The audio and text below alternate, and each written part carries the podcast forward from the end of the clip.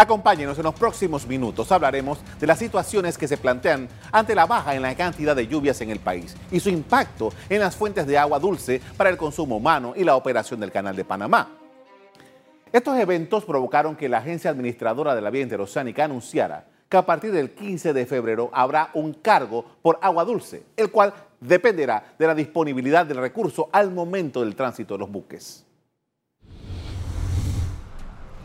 Producto de los cambios en los patrones de lluvia que han afectado el nivel del lago Gatún, el Canal de Panamá incorporará el valor del agua mediante un cargo por agua dulce para garantizar disponibilidad del recurso hídrico y confiabilidad de la ruta.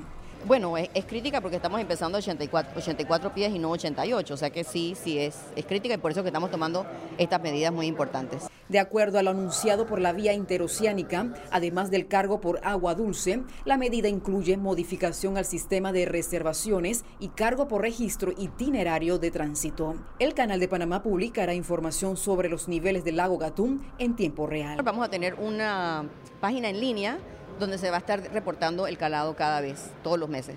La, presentación va a ser diaria y bueno, la intención es no bajar de 44.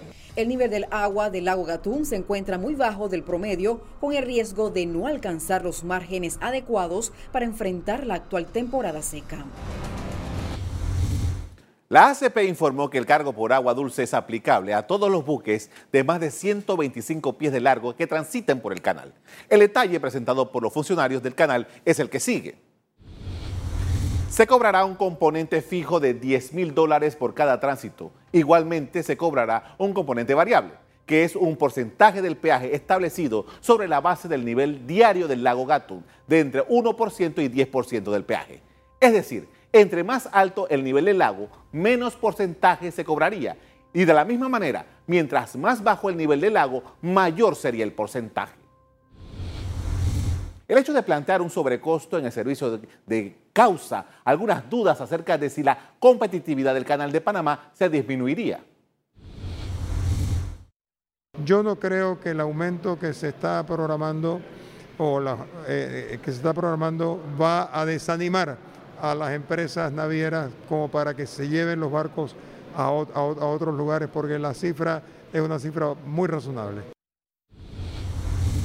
Igualmente, la ACP está modificando el sistema de reservaciones y el cargo por registro de itinerario de tránsito como parte de su estrategia para enfrentar los cambios en los patrones de lluvia que han afectado el nivel del lago Gatún.